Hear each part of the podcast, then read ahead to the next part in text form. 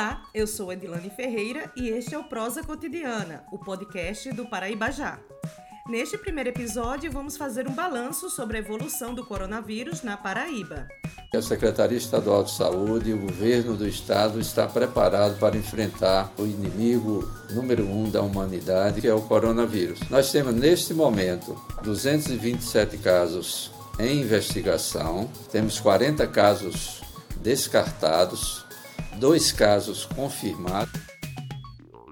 Estes são os últimos dados apresentados pelo secretário de Estado da Saúde, Geraldo Medeiros, à imprensa é, sobre o coronavírus na Paraíba. Até o começo da tarde dessa segunda-feira, 23 de março, há três mortes suspeitas que podem ter sido ocasionadas pelo coronavírus na Paraíba.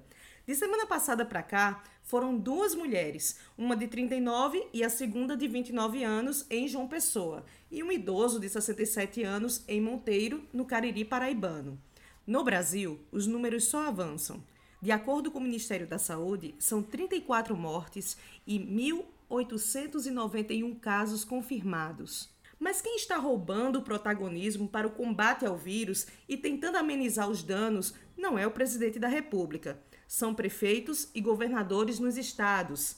Aqui na Paraíba, o governador João Azevedo decretou uma série de ações para estimular a conscientização da sociedade para que fique em casa, além das medidas para garantir atendimento a todos.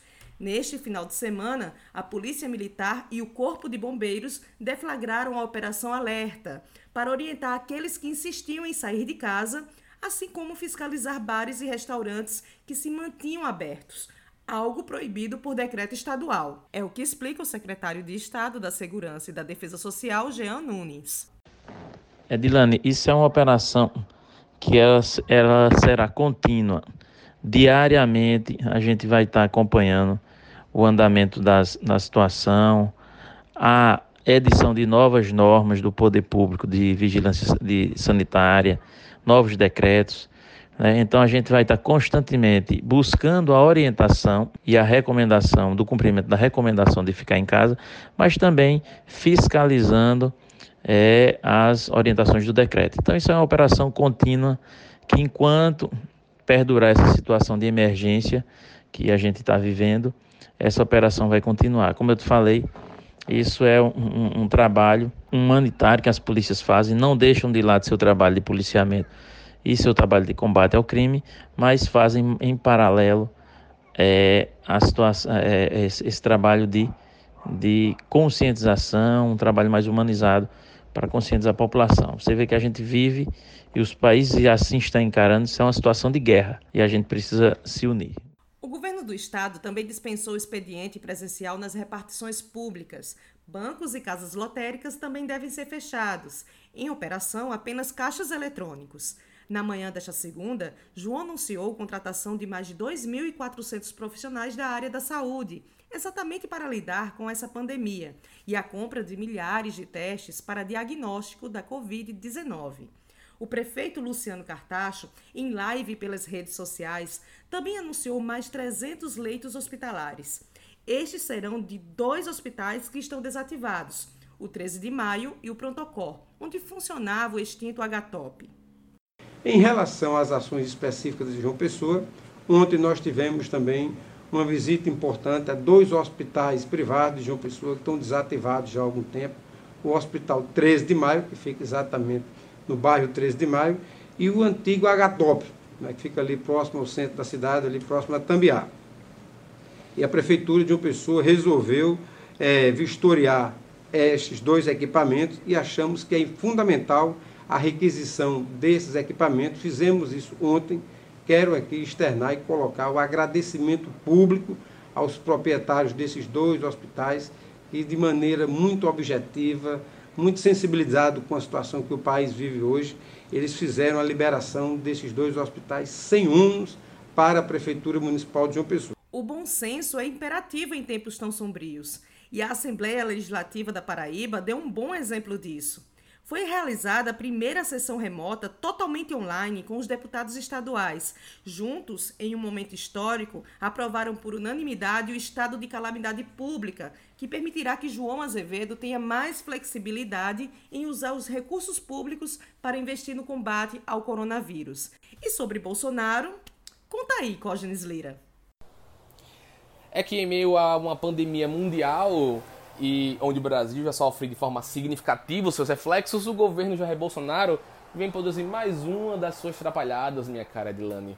É, dessa vez, ele quis simplesmente tirar onda do trabalhador, complicar a vida do trabalhador brasileiro que já está à mercê, que já está no escuro, sem saber o que vai acontecer com o seu salário, com a sua vida, com o seu poder de compra, com, com a manutenção ali dos seus alimentos, das suas coisas básicas para sobreviver em meio a esse tempo de quarentena, o governo vem simplesmente publicar um MP no Diário da União desse domingo, é, permitindo que as empresas é, suspendam por até quatro meses o, o, contrato dos trabalhadores. Ou seja, que coisa lamentável, meu, tudo isso vai suspender o, o, o contrato e também de forma individual, ou seja, uma reunião entre o empregador e o, e o empregado iria ser definido o que iria acontecer, ou seja, como se o empregado que não está tendo lucro durante todo esse tempo fosse simplesmente pagar o salário integral ou dar uma ajuda de custo para o empregado. A gente sabe que isso não vai acontecer, isso é muito tópico, entendeu? Nem eles mesmos acreditam nisso. E além de tudo isso, também, esses quatro meses seriam dados a famosa baixa na carteira de trabalho. Ou seja, não ia contar para o INSS, não ia contar para a Previdência, ou seja, é, é muito mais importante cuidar da previdência do que cuidar, por exemplo, da vida das pessoas, de, de manter um, um, um, alimento digno que, que reforça a imunidade, por exemplo, para combater o vírus. Entendeu? Enfim, é muito complicado isso. A gente vê uma, uma, uma atitude lamentável, é uma postura digna de, de, de. Não consigo nem classificar do que é digno o Bolsonaro. É um momento importante da gente reavaliar tudo isso, principalmente os ferrenhos apoiadores do presidente, como por exemplo, tem muita gente já pulando do barco. João Dória, Witzel agora só fez carimbar de vez, mas João Dória, empresários como Luciano Eng, que é, que é o dono da Avan também, já está dando alfinetadas mais pesadas no presidente. E ao mesmo tempo também parabenizar os governadores e, e também os prefeitos que estão dando uma aula para o presidente, agindo de forma muito mais cerebral e efetiva no combate e no auxílio das suas populações. Ou seja, o, o, o presidente do Brasil não é nem exemplo para os, os, governantes, para o governador aqui, por exemplo, João Azevedo, que vem fazendo um trabalho incrível. É, é muito complicado. A gente tem um, uma figura como Jair Bolsonaro, que, por exemplo, no começo do mês estava tirando onda, estava brincando, estava chamando um humorista para ir responder jornalistas lá na, na frente do, do Planalto, para não responder sobre o PIB, por exemplo. Sendo que já vinha acontecendo tudo isso, já tinha um, um plano ali de contenção, já estava em estudo, já estava chegando na Europa e tal, e isso ia se alastrar, claro, chegaria no Brasil e somos um, um, um, país de tamanho continental, ou seja, o estrago aqui pode ser muito grande num, num, num, sistema de saúde único muito defasado e muito complicado tudo isso. É, o presidente vem fazendo esse tipo de coisa, esse tipo de atitude. É, lamentável, sério, a gente tem que, tem que ter uma visão muito crítica. Temos também que, enquanto cidadãos, cumprir as medidas das autoridades de saúde e governamentais para manter nossa, nossa saúde, né? é, ficar em casa, cumprir isolamento social, não fazer aglomerações e tudo mais, mas a gente também tem que manter é, esse olhar crítico, essa visão crítica, esse momento de olhar o que os governantes estão fazendo, porque daqui a pouco, mais uma vez, vai chegar a hora da resposta. E a resposta é na urna. A resposta é no voto consciente, a resposta é não cair mais em ladainha, em discurso fácil e barato, fajuto, caindo no populismo barato, entendeu? A gente tem que analisar de forma efetiva e séria, porque a gente está vendo agora o que pode causar o, o, um, um, governante que não produziu nada durante quase 30 anos de casa e vem agora querer brincar de ser presidente.